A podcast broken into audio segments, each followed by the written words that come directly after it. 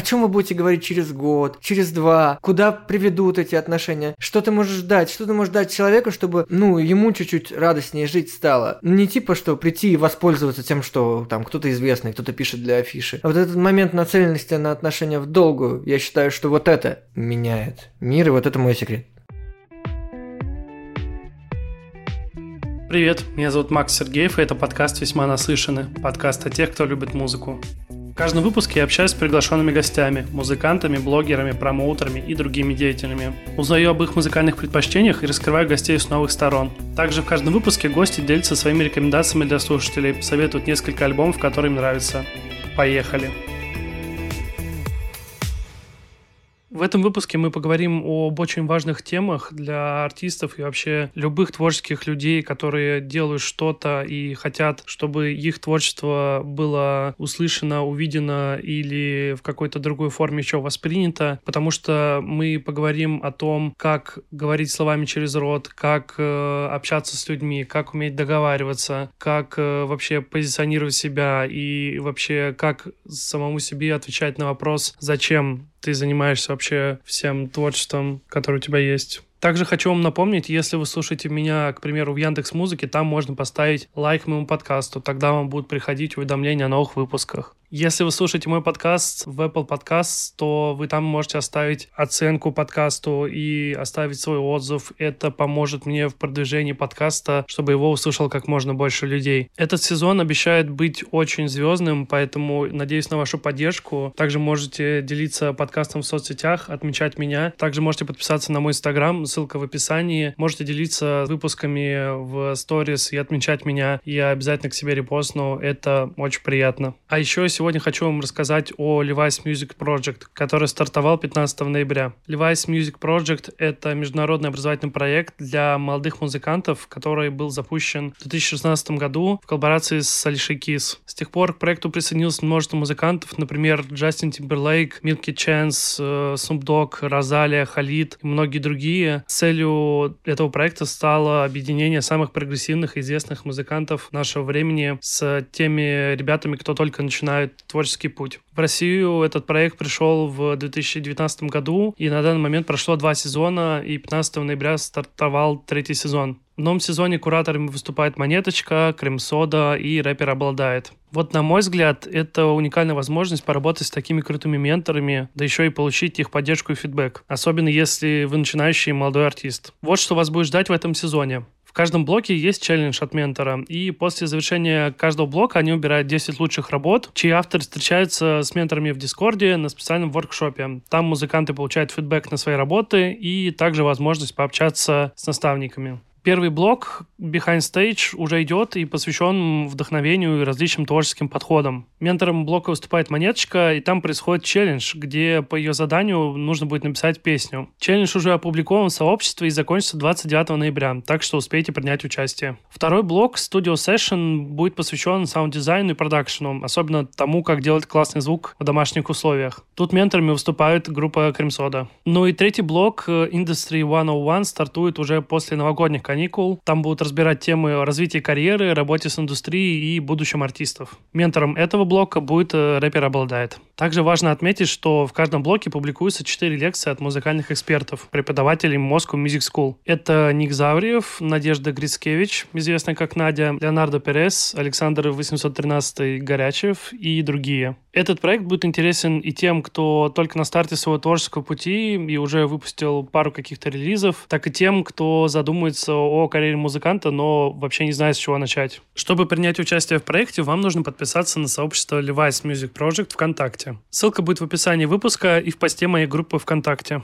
В сообществе публикуются все лекции, челленджи, задания для закрепления материала, а также конкурсы от проекта и партнеров. Участие в проекте бесплатно. Доступ к материалам как прошлого, так и нового сезона доступен в сообществе проекта 24 на 7. Подписывайтесь на группу Levi's Music Project ВКонтакте и участвуйте в проекте. Ссылка будет в описании выпуска. Ну а мы переходим к нашей беседе.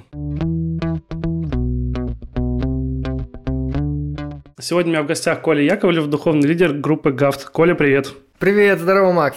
Я на самом деле о вашей группе я тебе знаю довольно давно, но я честно скажу, что я не был знаком с вашим творчеством до последних, наверное, двух-трех месяцев. Я начал слушать где-то летом. Потом я следил за вообще вашей группой, за твоими перемещениями. Я видел, что ты ездил и в Екатеринбург, и ты был в Архангельске на этих разных фестивалях и шоу-кейсах. Еще расскажу такую небольшую предысторию. Я в Архангельске с 17 по 19 год проходил альтернативную альтернативную службу. Я работал на почте, и как бы для меня Архангельск остался таким немножко серым городом, в котором очень мало чего происходит, очень э, какая-то на самом деле грустная местная сцена, очень много кавер-бендов, и все какие-то безнадежные, ну то есть все грустные из-за этого, что что-то как-то ничего не происходит. И я когда уехал, почему-то началось очень много разных шоу-кейсов, фестивалей, начали возить прикольные столичные группы с России чуваков, и я прям обрадовался, что все так растет растет. Когда я увидел, что ты выступаешь там со своей лекцией «Социальная миссия артиста», я прям такой, вау. Мы сегодня тоже об этом еще поговорим. Еще хотел сказать, что ты уже второй Николай Яковлев, который принимает участие в этом подкасте. У меня был в первом сезоне Коля Яковлев, это арт-директор бара «Стирка» 40 градусов питерского. Как раз мы записывались в прошлом году, когда было все закрыто, и тоже мы обсуждали барную индустрию, как им работать, как им тяжело. И я таким образом решил подсветить бар, и я периодически, когда бываю в Питере, диджею там с пластинок и очень дружу там со всеми ребятами оттуда, с барменами и с Колей самим. Поэтому, Коля, привет тебе, если нас слушаешь. Вот. Здравствуй, тезка. Пригласили твою полного тезку во второй сезон. Давай обсудим лекцию, которая у тебя проходила и в Архангельске, и в Екатеринбурге. Это вообще чья была идея все это организовать? И я помню, что ты говорил в Архангельске, что это там твой первый опыт э, таких лекций. Для тебя самого это насколько было тяжело или, может быть, легко? Знаешь, на музыкальных конференциях для музыкантов много говорят о том, как продвигать, о том, как э, делать рекламу, таргет, как запаковывать, но очень мало говорят о том, Зачем это делать и как это делать? Да, безусловно, есть лекции по санграйтингу, но, не знаю, они мне как-то не очень нравятся. Они похожи на какое-то спортивное соревнование из серии «Блин, не жди никогда вдохновения, просто иди и делай каждый день, ты должен». Ну, я не знаю, я считаю, что я не должен. И вот я считаю, что я лектору не должен. Воденников поэт как-то ждал свои стихи несколько лет, пока они не шли. И дождался, и они пришли, и они хорошие стихи. Он не говорил себе каждый день, что «ну, вот теперь ты должен написать еще пару строчек, и оно само как-то вернется». В общем, я не люблю такой спорт, и поэтому я не очень люблю лекции по санграйтингу. И поэтому, когда мне прилетает реклама в Инстаграме «научись писать песни с нуля, это просто, а потом иди и создай свою онлайн-школу по написанию песен». Я такой думаю, да ну вас в жопу, коллеги. И среди всей этой выборки не было ни одной лекции, которая отвечала бы на вопрос, зачем это делать. Зачем писать музыку? Зачем делать так, чтобы ее слушало 100 человек, 1000 человек, миллион человек? Для чего мы вообще это делаем? Я считаю, когда задаешь себе вопрос «зачем?», который уже ставил Александр Николаевич Башлачев, получится и написать песню, получится и продвинуть ее, получится и рассказать о ней тем людям, которым хочется рассказать. Дело только в правильно заданном вопросе. И своей лекции «Социальная миссия артиста» я вместе с теми, кто ее слушает, отвечаю на вопрос «зачем мы это делаем?». И спойлер, мое мнение, что как только ты показываешь песню девушке, маме, как только ты играешь ее для одноклассников, ты выходишь за грань, когда ты делаешь песни только для себя. Вот это мне э, Бог на ухо нашептал, вот я услышал сигнал, вот я только для себя творю. Да нифига уже подобного. Ты уже кому-то показал, значит ты делаешь это для людей для человека, чтобы это менялось, чтобы происходило какое-то чудо, чтобы происходил какой-то внутренний рост и у тебя, и у того, кто слушает. Я считаю, что те, кто приходит на концерты, они участвуют в концертах не меньше, чем сам человек, который со сцены им поет. И поэтому спойлер лекции «Социальная миссия артиста», что ответ на вопрос «зачем?» скорее нужно перенимать на вопрос «для кого?». Я вообще очень был воодушевлен тем, что молодые артисты сейчас задают такие вопросы и стараются, чтобы это как можно больше людей увидело, но не возникает ли у тебя какой-то, не знаю, грусти, то, что ты вот молодой такой артист относительно, и почему те, кто уже давно в индустрии, кто занимается, уже давно там э, занял какие-то вершины, не говорит об этом? Не думал ты о таком? Ну, я считаю, что каждым вопросом своя аудитория. Каждому человеку свой человек. И таким вопросом я задаю вопросы своим людям. Да, недавно, ты знаешь, у меня был такой очень грустный эпизод. Я увидел, что у меня на YouTube-канале наконец-то наскреблось за много лет до 100 тысяч прослушиваний. Я порадовался, а потом я смотрел одну лекцию по тому, как создавать пресейвы альбомов. И там чувак приводил в пример Дрейка, и он показал его YouTube-канал, и там было 4 миллиарда или даже больше. И я такой загрустил. Но вся эта грусть, вся эта зависть, она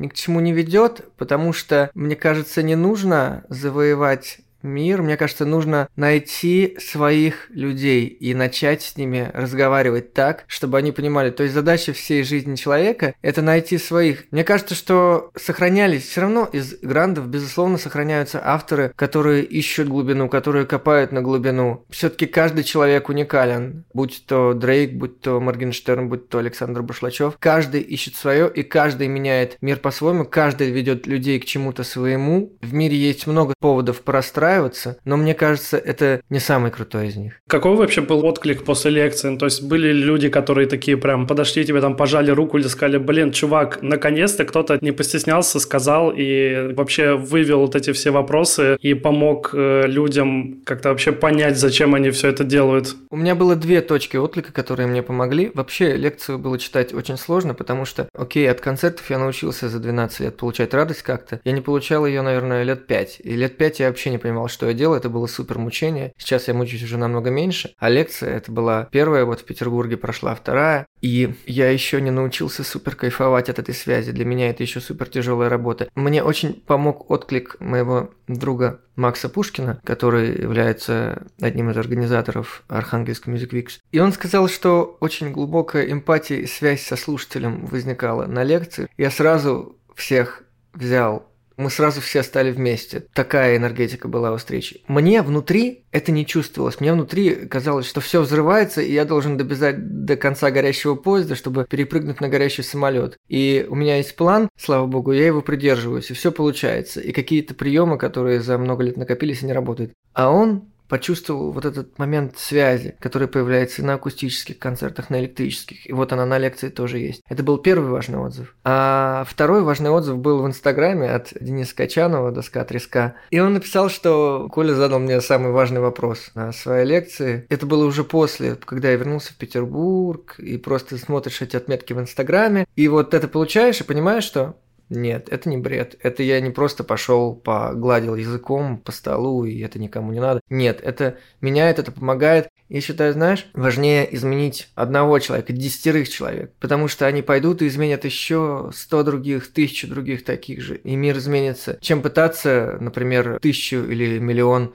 поменять какими-то, не знаю. Короче, момент вот этой связи, один на один от человека к человеку, он всегда гораздо сильнее любой таргетированной рекламы, любой СМИ, рекламы и всех этих классных штук, которые тоже работают. Но one-to-one это все еще самое мощное воздействие. И когда тебе прилетает обратка по, что ты вот подействовал так в рамках лекции, которая была направлена на много человек, это значит бомба, получилось, хорошо. Ты говоришь о том, что было непривычно вести лекцию, ну то есть это не такой же, как страх сцены, который бывает на выступлениях, когда ты стоишь и перед тобой люди и ждут от тебя чего-то. С чем это вообще можно сравнить для тебя вот в тот момент, как это было? Я думаю, что это можно сравнить с синдромом самозванца, когда ты думаешь, что ты недостоин что то, что ты рассказываешь, это просто опыт какого-то маленького человека, и он ничтожен, и он ничего не меняет в мире, это заставляет тебя развериваться во всем, чего ты достиг. И, понятно, ты достигаешь какого-то профессионализма, где-то зарастаешь, где-то костенеешь. Главное не удариться в гуризм, не думать, что, блин, вот у меня теперь все получилось, и я теперь все могу всем поучать, как э, инстаграм-блогеры, которые становятся невероятными вдруг экспертами в политике и в вакцинации интонации. Невероятно просто. Так интересно, да? То есть человек э, снимал свое лицо,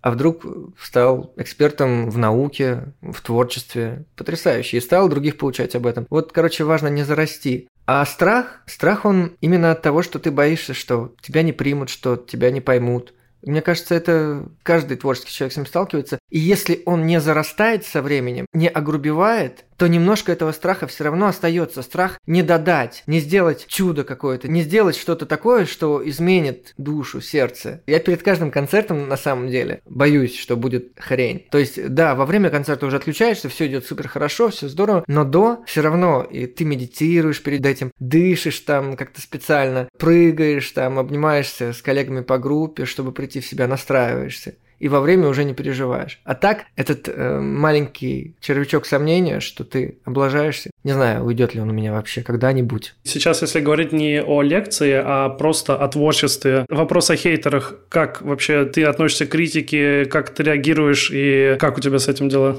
Мне кажется, что меня достаточно легко ранить как-то, но как будто бы со временем, с возрастом ты начинаешь быстрее от этого отходить. Я помню, когда у нас была история э, против домашнего насилия, это не больно, когда клип вышел, вышел. Был один какой-то очень мрачный чел, которого наш клавишник учил Эйблтону, и он писал длинные комментарии под клипом из серии, что «Ты подписал себе смертный приговор, подняв эту тему, ты вбил первый гвоздь в свою завершающуюся карьеру». И я такой думаю, блин, как я могу отреагировать на этого чувака по-крутому? И я никак не отреагировал. Я просто его проигнорил, и через пару дней он стер комменты. никто не уделил ему внимания. И как только ты не уделяешь человеку внимания, он типа такой, блин, может я все-таки дегенерат тупой. То есть он попробовал ударить по одному, попробовал ранить по-другому, то есть поискать еще какую-нибудь манипуляцию, которая меня заденет, чтобы я пошел к нему в личку писать, да ты идиот, я тебя сейчас в блэк-лист добавлю, ты просто никто, да как ты смеешь? Видимо, это подкармливает людей. И отсутствие реакции, это пока все еще самая божественная реакция. У меня недавно был такой странный опыт, я выложил критический отзыв группе Otodix. Мне кажется, что любой отзыв важен, любой отзыв, который возвращает внимание к проекту, он важен. Я выложил критический отзыв, и туда пришли как и поклонники этой группы, так и хейтеры этой группы, они устроили там сражение, и все, что я оставил из комментариев, в итоге я оставил кота Батона, такой стикер ВК, который типа, что? И ты знаешь, и мне стало так смешно, типа, я почувствовал себя супер крутым вообще, думаю, блин, вот это просто батя, короче, разрулил конфликт как батя реально. Сегодня листал твой Инстаграм, и я увидел там какой-то пост. Там в одном из видео была Таня Пантелеева. Mm-hmm. Таня, тоже привет. Если вдруг она это послушает, да, у меня тоже был с ней выпуск. И она там хвалила очень твой коммуникационный навык. То, что ты умеешь классно болтать и общаться с людьми, как-то договариваться, находить общий язык. В чем твой секрет? Я бы назвал это холистическая болтология. Или, я не знаю, холистический пиар. Помните, был такой сериал Дирк Джентли, Холистик Да-да-да-да. Вот. И этот момент Вообще я достаточно боюсь на самом деле людей. Мне страшно писать письма. Ну, то есть я иногда пишу письмо в заметке и потом отправляю его, потому что мне страшен этот сам момент написания письма. Но я пишу очень много писем, очень происходит много коммуникации, но куда легче как будто бы происходит коммуникация какая-то через жизнь, через жизненные моменты. Там Таня Пантелеева как раз рассказывала про случай, когда был концерт Гриш Полохутенко в Петербурге, и я выхожу, стреляю у чувака Сигу, типа рассказываю рассказываю, да вот, у меня тут проект против домашнего насилия, он такой, а, вот у меня тоже такая штука в жизни была. А я, кстати, Паша Яблонский из Village. Он много пишет про молодых артистов, и вот об этом рассказывала Таня. Не знаю, как будто бы коммуникация вживую, чем так прекрасны музыкальные конференции? Тем, что все эти люди хорошие. Ну, на самом деле, музыку в России независимую делают очень отъехавшие, отбитые полностью на этой музыке. Люди, ты бы видел, как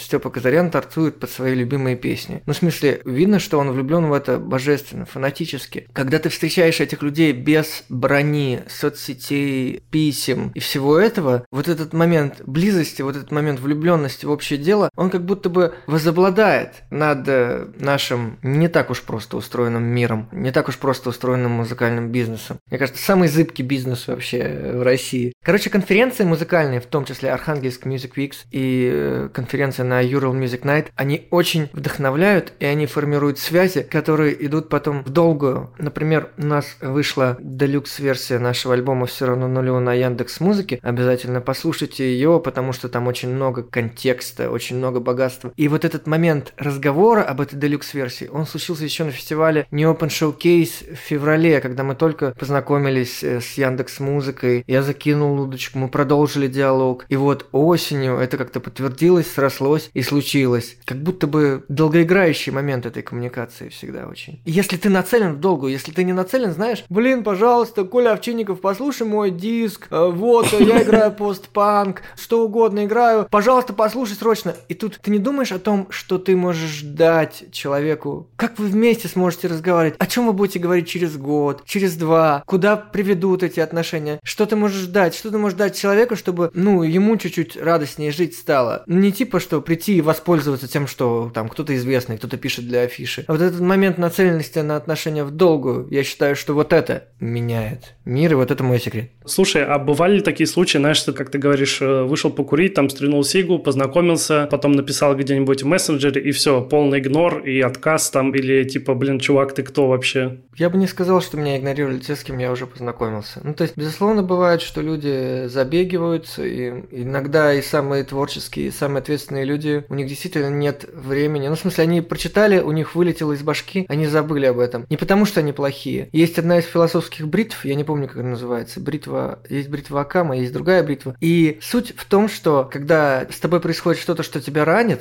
ну вот, например, когда тебя игнорят, или типа спрашивают, ты кто вообще чувак, скорее всего, с 99% вероятностью, тут виноват не злой умысел, не что-то такое, а просто банальная несобранность или загруженность, или усталость, или какая-нибудь глупость просто. То есть при прочих равных никогда это не злой умысел. Очень редко бывает, что человек действительно думает, блин, да ну я его. И это помогает не расстраиваться, потому что на самом деле, чем больше человек делает, тем меньше у него времени. Но тут есть еще противоположный момент. Чем больше человек делает, тем больше он умеет управлять своим временем. И наиболее занятые люди, наиболее занятые музыканты пойдут с тобой на feat с большей вероятностью, чем твои коллеги, которых э, концерт раз в год. Нет, у меня тоже концерт раз в год. Потому что они не умеют управлять своим временем. Потому что у них нет такой загруженности. Я долго думал и мечтал, что кто-то придет и изменит за меня мою музыкальную жизнь. Что придет продюсер, менеджер, кто-нибудь еще. Долго ждал золотого билета. И пока ты ждешь, ты такой ходишь ну, на расслабоне, типа, да, да, я мое. И если ты ходишь на расслабоне, ты не умеешь чаще всего управлять своим временем. Ты не умеешь его распределять на то, чтобы поддержать здесь, спеть здесь, побывать тут. А те, кто много делает, они умеют это делать. Они умеют пользоваться, блин, нафиг, календарем. Такая простая, блин, нафиг штука, которой почему-то люди не умеют пользоваться. Вот мы смотри, мы же с тобой созвонились вовремя, и никто ничего не забыл. И не надо было нам напоминать друг другу о том, что, блин, Макс, у нас с тобой созвон, ты мне напомню, я как раз пьяный сейчас валяюсь под кустом, и, пожалуйста, позвони мне за 10 минут.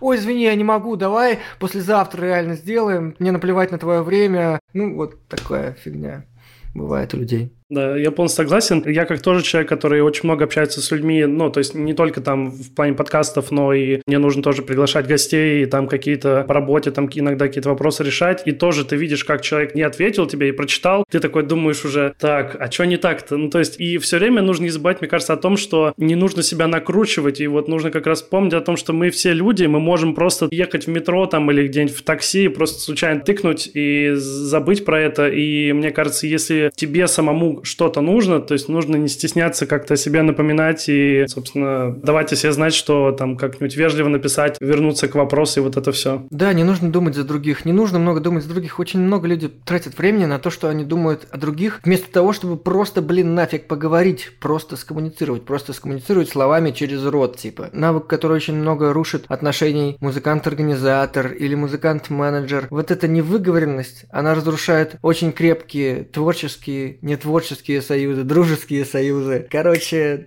словами через рот, а не за других людей. Да, это крутая штука, да, вообще. Мне кажется, она вообще во всех человеческих отношениях, в дружбе, в отношениях, в каких-то деловых э, штуках она очень важна. Вот. К слову, как раз про какой-то тоже фидбэк и про то, что происходит в музыкальной индустрии. Я пока research ил вообще, что есть на вашу группу, я наткнулся на ваш сайт, он очень классно оформлен, очень минималистично, но при этом там очень много каких-то интересных артефактов, и я наткнулся там на фотографии фотографию, где, по-моему, ты, наверное, показываешь fuck в монитор, где паблик «Родной звук». И это какой вообще год был, и почему так ты выразил свою ненависть к этому паблику, и что был за замес, собственно? После всей этой истории была написана песня «Вместе или нет», и был положен старт новому там альбому четвертому, часть первая. Скажем так, мы поймали много критики на фестивале Индюшата в Москве, причем на отборочном. Нас все равно взяли в финал, несмотря на всю критику. Я так и не понял, почему. В 2018 году это, по-моему, было. Критика была очень странная, из серии типа, что, блин, я бы не стала слушать эту музыку в машине. И вообще, все, что новое вы делаете, это какое-то абсолютное падение вниз по сравнению с тем классным, нереальным авантроком, который вы делали вообще, что вы делаете.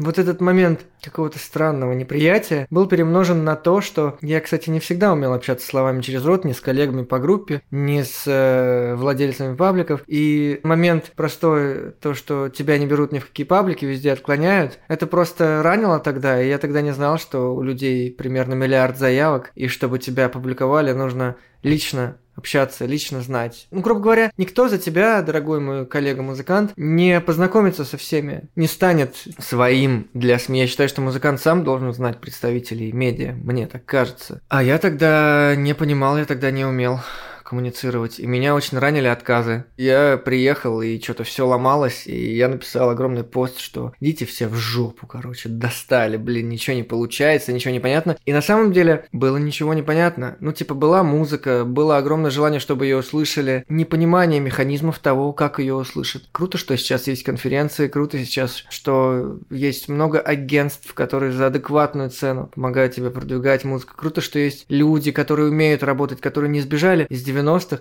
Мой путь в рекламе начался с того, что какой-то чел из Харькова просто киданул меня на 5000 рублей. Мой первый, блин, гонорар за акустический концерт в Минске. Меня просто кинул какой-то чел из Украины, у которого, он типа рэпер, и у него в статусе было написано в то время «Мне нужны деньги, чтобы выжить, и я превратил всех в свой личный бизнес». И вот он мне превратил в свой личный бизнес, просто кинув меня и не сделав ни посев, ни рекламу, ничего. И я стал думать, что да, надо думать, прежде чем вкладываешь деньги. Нужно проверять, нужно понимать, как все работает, работает, и я вышел на путь того, что типа разберись сам, а потом нанимай тех, кто умеет это делать, чтобы понимать, как они работают, чтобы понимать, как оценивать их работу. Но тогда я не понимал этого. Ну, блин, конечно, меня обламывало, что меня не брали, блин, нафиг в родной звук. Почему бы меня не взять? По-моему, отличная музыка всегда была, нафиг, блин. Каким бы ты супер мудрым чуваком не был, все равно момент непринятия ранит. Все равно момент типа, блин, я выдумал такую классную историю, я вот даже смог ее запаковать, а вы не берете это в публикацию. Я просто ради эксперимента решил там провести, как говорится, собственное расследование расследование, просто ввел в поиске на стене родного звука гафт, и там очень много ваших записей было. Ну, то есть это, видимо, когда ты, может быть, сгоряча там постил этот факт, э, направленный в монитор, где был родной звук. Это было очень давно, но, то есть, получается, потом какая-то вражда это прошла и начали принимать. Ну, то есть, потому что очень много постов. Просто я научился говорить словами через рот, брат. Я познакомился с Вадиком лично на конференции не Open Showcase. Я с ним как-то лично поговорил, плюс э, ему писали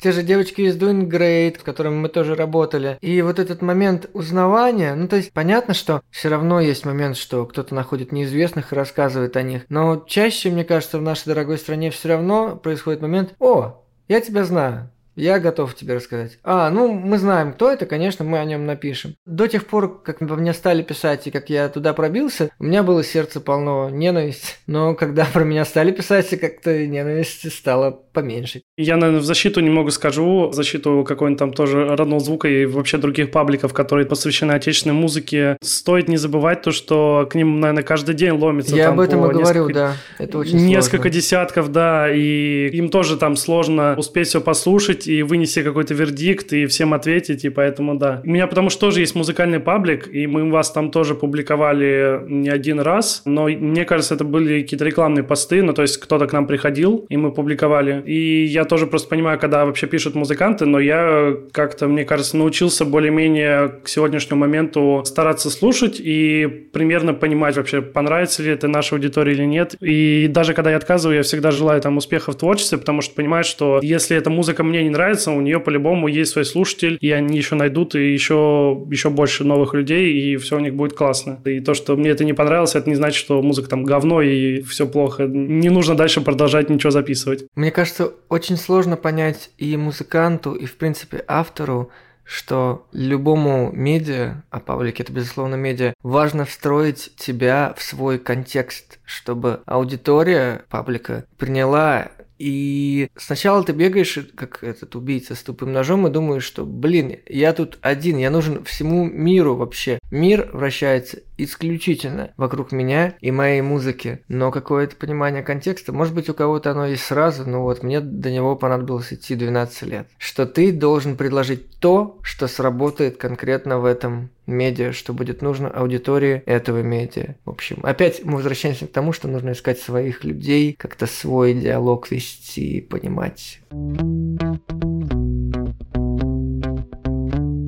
Ты уже несколько раз упоминал то, что и говорил, что у вас были разные составы. Если честно, я не отматывал и не смотрел какие-то интервью, где ты бы об этом говорил, но мне интересно узнать вообще, с чего началась группа Гафт и сколько раз менялись составы и в каком вы составе сейчас находитесь. Группа Гафт началась со смерти группы Сиреневенький потому что наш ударник Максим, светлая ему память, он говорил, что Коля, блин, это очень длинное название, сложно произносить, давай что-нибудь покороче. И мы вместе с музыкантом Серафимом Синотовым, это очень такой глубокий петербургский музыкант, который играл Soundscript, много с кем играл, но не суть. Мы сделали группу Гафт, а потом вот умер наш ударник Макс, и мы сделали первый альбом со струнным квартетом. То есть это был очень достаточно сильный такой, не знаю, роковый состав, группа Гафт и струнный квартет Валентин. И эта формация слишком, ну, довольно недолго просуществовала, потому что были уверены, что вот, мы сделали это, и теперь-то о нас все узнают. Нет, как всегда, нет. Следующий этап я бы назвал этап «Окна открой, лайк». В этот момент наш поддерживали на фестивале «Окна открой», на «Алые паруса» нас брали, и мы играли такой авантрок. У нас было в составе то 5, то 4 человека. Все это как-то менялось. Но самое важное, что, мне кажется, появилось в этом составе, это дорогой мой соавтор Ваня Хохлов, который тогда играл только на клавишах. И я помню, когда он пришел, первый вопрос от него был, ты можешь сказать мне, какое настроение ты хочешь в этой песне? И вот этот вопрос, он был как вопрос «зачем?», понимаешь? Не ноты, не типа просто фигарить что-то там, бам-чпук,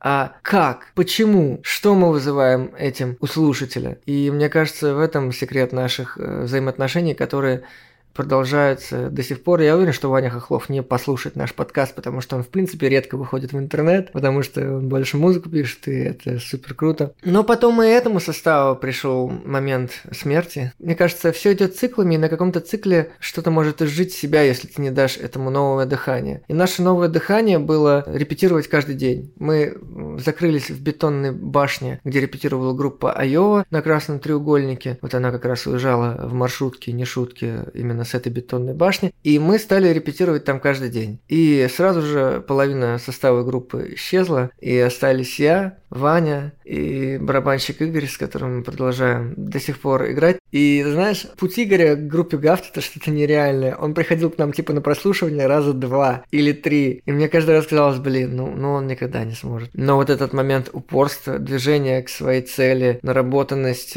это меня, конечно, покорило в человеке. Готовность такая отдаться проекту какому-то там непонятному, что за Коля, что за Ваня. И вот этот момент дружбы, то есть мы же все уже очень долго дружим, очень много, как это, тусовок проведено, проговорено очень много вещей. Наверное, я общался с Ваней даже больше, чем общался со своей женой, мне так кажется, Василисой. Вот такие вот взаимоотношения. В общем, я тебе рассказал о трех формациях составах струнный квартет «Рок-рок-рок» и «Гафт Нова Дейс». С нами была еще замечательная вокалистка Рита. Она к нам пришла на акустических концертах, мы с ней познакомились в хоре, я долго пел в хоре. Я как-то ее позвал, и она очень здорово пела. Ну, к сожалению, наши пути разошлись, но она тоже была очень важным этапом жизни моей, Вани, группы «Гафт» и, в общем... Мы вчетвером начали репетировать, на самом деле, на «Красном треугольнике». Я понял, что можно людей обнимать, на самом деле. То есть, что я не один в этом целом мире, это не супер борьба, а что вот группа – это люди, которые всегда меня поддержат, которые всегда будут со мной вместе, какую бы я херню не говорил, не творил, они, скорее всего, меня образумят, скорее всего, мы вместе придем к тому, что будет хорошо для нас. Какими бы они и я балбесами не были, потому что у нас у всех есть свои балбесные штуки. К слову про вокалисток, у нас сегодня будет подкаст э, шатаутов, таких приветов. Передадим еще привет Насте из подкаста «Базаров порезал палец». Yeah. Мы с ней тоже знакомы, мы летом Whoa! виделись, и э, мы с ней тоже там общались по всяким разным подкастам, штукам. У них очень классный подкаст, так что я прям тоже передаю большой привет. Давай я тоже расскажу про Настю. Настя вообще сделала мою жизнь счастливой. Мне кажется, что момент э, разговора с аудиторией пришел ко мне только на акустических концертах. И мы с Настей из Москвы, продюсерской подкаста «Базаров порезал палец», мы с ней сыграли столько акустических концертов в Питере, в Москве. И это всегда был такой кайф, такой момент, что человек тебя ловит. Ты знаешь, бывают люди, которые любуются собой, которые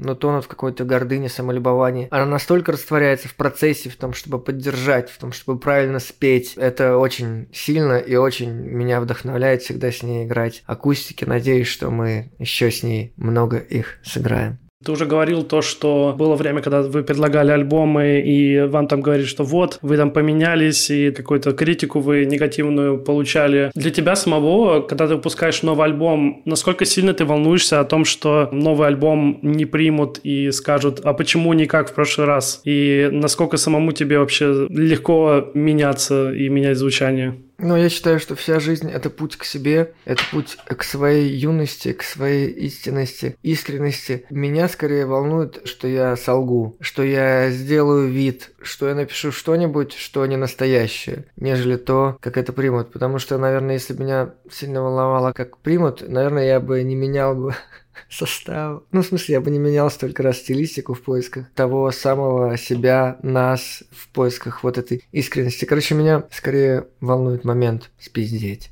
По поводу «Все равно нулю». Тоже я почитал, что четыре предыдущие альбома были тоже записаны в разных условиях, и они тоже сами по себе разные. Как вообще писался этот альбом, и что в нем особенного для вас было? Самое важное, что он писался на средства наших слушателей. Альбом полностью создан был для того, что нас поддержали на краудфандинге, и без наших людей это было бы невозможно. Так что спасибо всем, кто подкинул косарь 5, 10, 500, 100. Особенно, ты знаешь, я удивился, когда мне на день рождения, когда я написал, блин, ребят, половина суммы не собрана, может, накидаем. И мы за день добрали половину суммы. И это был лучший подарок на 30-летие вообще в моей жизни. Мне очень нравится, что этот альбом писался достаточно быстро что все действия принимались очень э, четко, вовремя и приводили к быстрым результатам. Мне кажется, что это достаточно профессиональный альбом, какое бы странное это слово ни было. Э, фишка в том, что мне кажется, что это первый наш альбом, который сделан нормально. Вот он сделан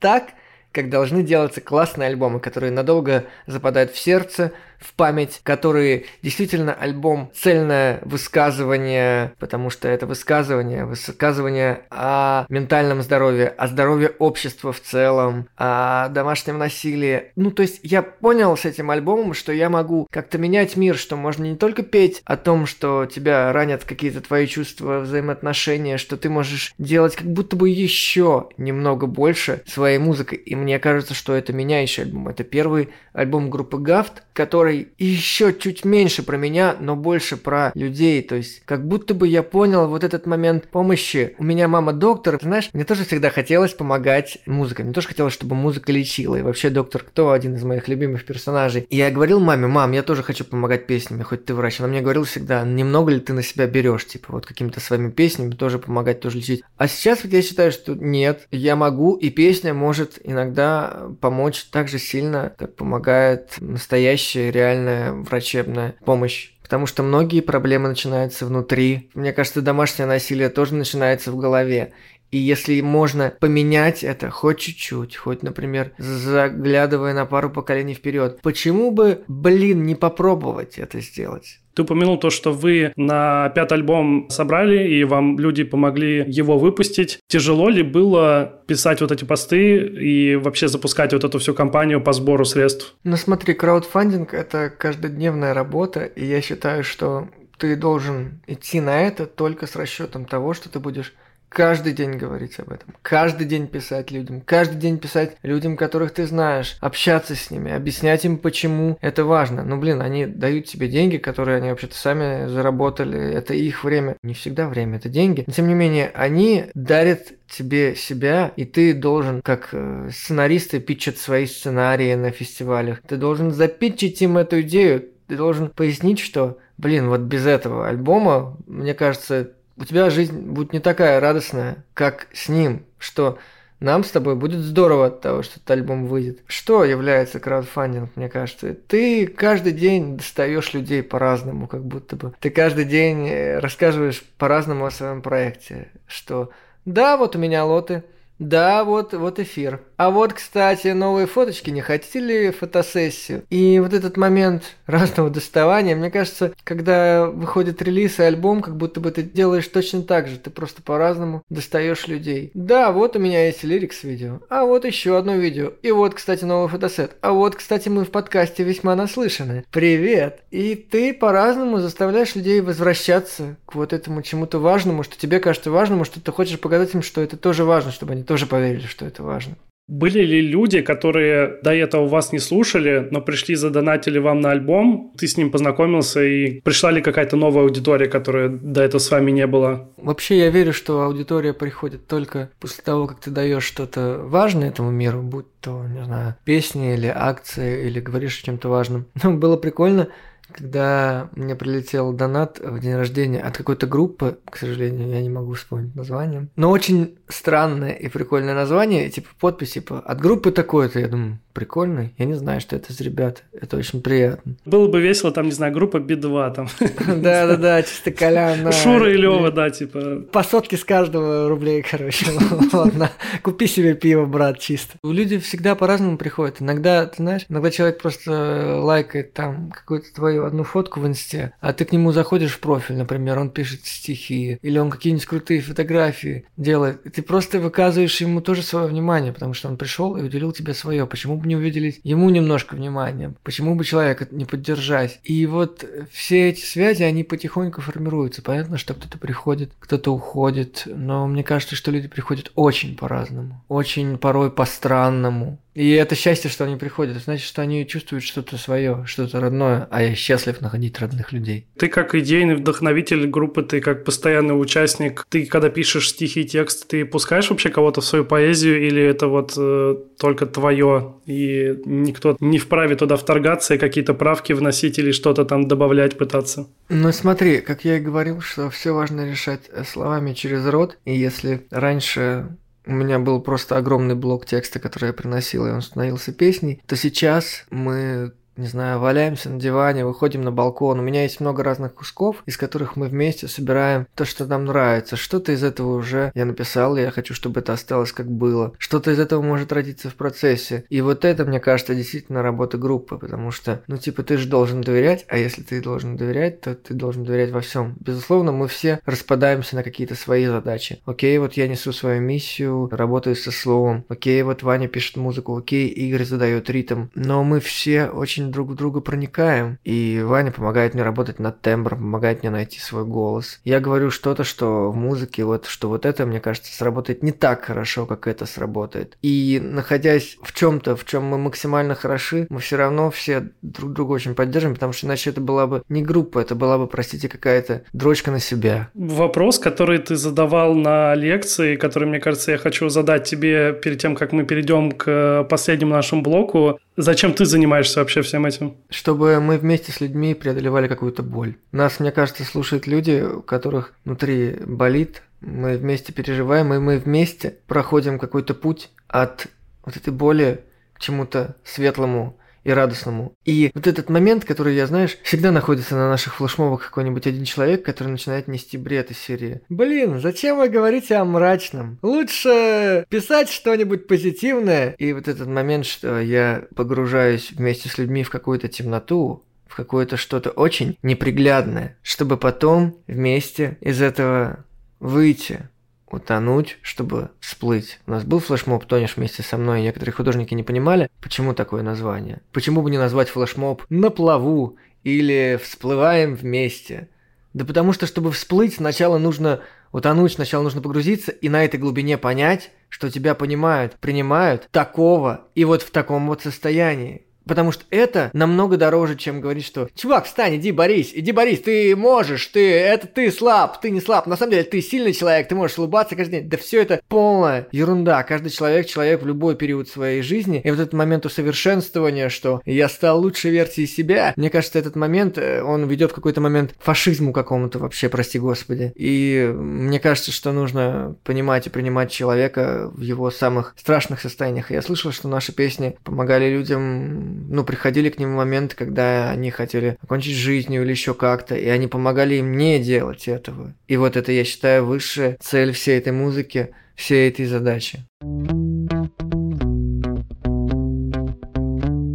Последний блок. Я тебя попрошу порекомендовать три альбома для наших слушателей. Что ты нам подготовил? Расскажи, пожалуйста. Я собрал тех, кто на меня больше всех, наверное, повлиял в жизни. Типа от самых ранних лет до сейчас. Начну я с Manic Street Preachers альбома Holy Bible. О, Библия, класс. Библия Николая Яковлева и Николая Овчинникова и всех Николаев, мне кажется. Чтобы вот вы понимали степень, у меня был раньше виниловый проигрыватель и э, виниловые пластинки я собирал собирал, но в какой-то момент мне не хватало на цветокоррекцию клипа или на что-то еще такое, и виниловый проигрыватель с огромной частью пластинок, он просто ушел. Но какие-то пластинки я не смог продать. И это была пластинка, в том числе Manic Street Preachers э, на 20-летнюю вот годовщину, огромная, красивая, с винилом Holy Bible.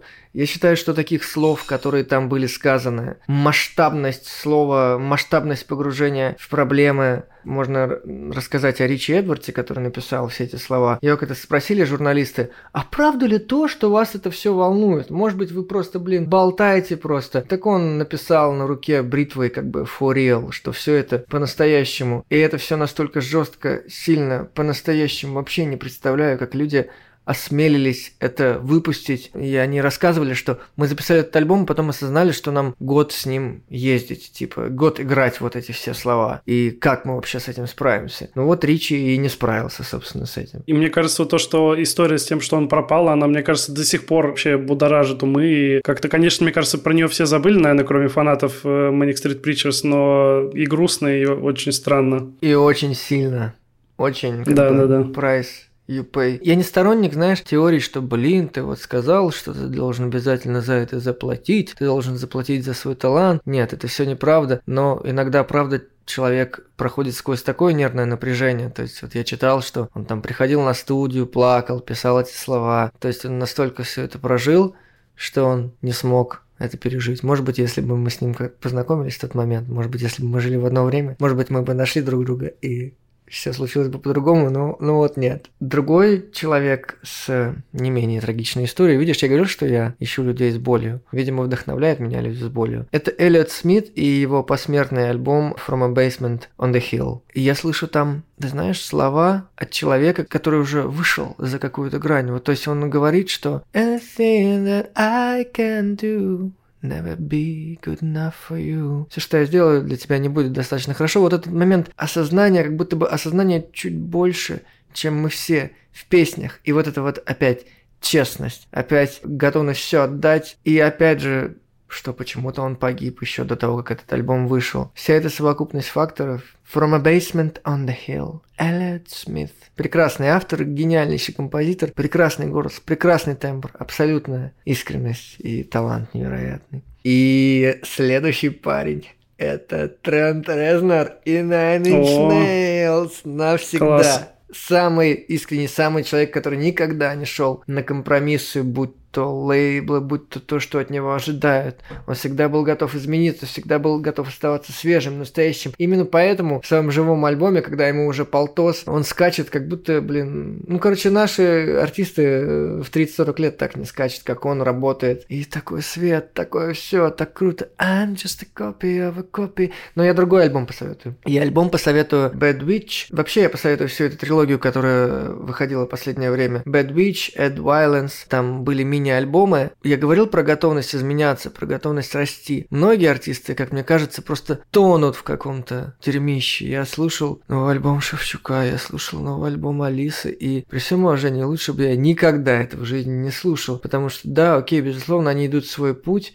но куда они идут? Зарастают ли они кожей? Или у них меня остаются совсем другие ценности, нежели у меня? А гражданин Резнер умудряется оставаться молодым и в 50 лет умудряется оставаться искренним, доставать свой саксофон, в котором он играл в последний раз 17 лет. И впервые за там 20, 30, сколько уже, 40 лет творчества, он говорит, что я впервые запел, я впервые нашел свой певческий тембр, не крик, а типа God break down the door. Ну, то есть он поет. И, ну, в общем, четвертый номер мой. Есть такая группа Low, они... Да, да, да. Звуковые ландшафты. Я впервые их услышал, когда играл в Red Dead Redemption. Я никогда не ставил музыку. Когда я играю в игру, я считаю, нужно играть типа в то, что предлагают авторы, потому что они тоже, тоже что-то задумывают. А у меня был случайно включен Spotify, предложка или что-то такое.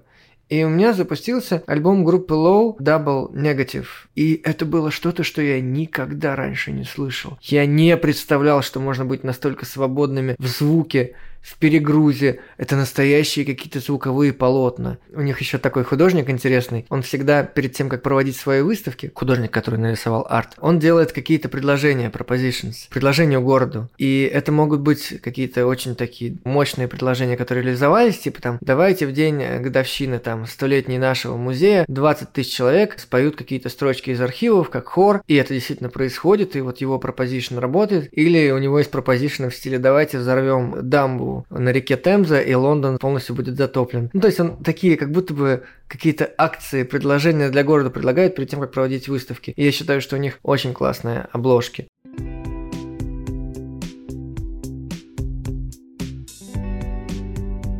С вами был Макс Сергеев и подкаст «Весьма наслышано». Спасибо всем, кто ставил оценки в подкаст-приложениях и присылал свои отзывы. Это супер приятно. Если вы этого еще не сделали, то не стесняйтесь. Это бесплатно. Каждая звездочка и отзыв в iTunes и других подкаст-платформах увеличивают шанс того, что подкаст услышит больше человек. Ссылки на все видео и альбомы, о которых мы говорили в этом выпуске, я оставлю в описании. А также, чтобы быть в курсе всех новостей подкаста, подписывайтесь на мой телеграм-канал. Ссылка будет в описании. Дальше будет только интереснее. Услышимся.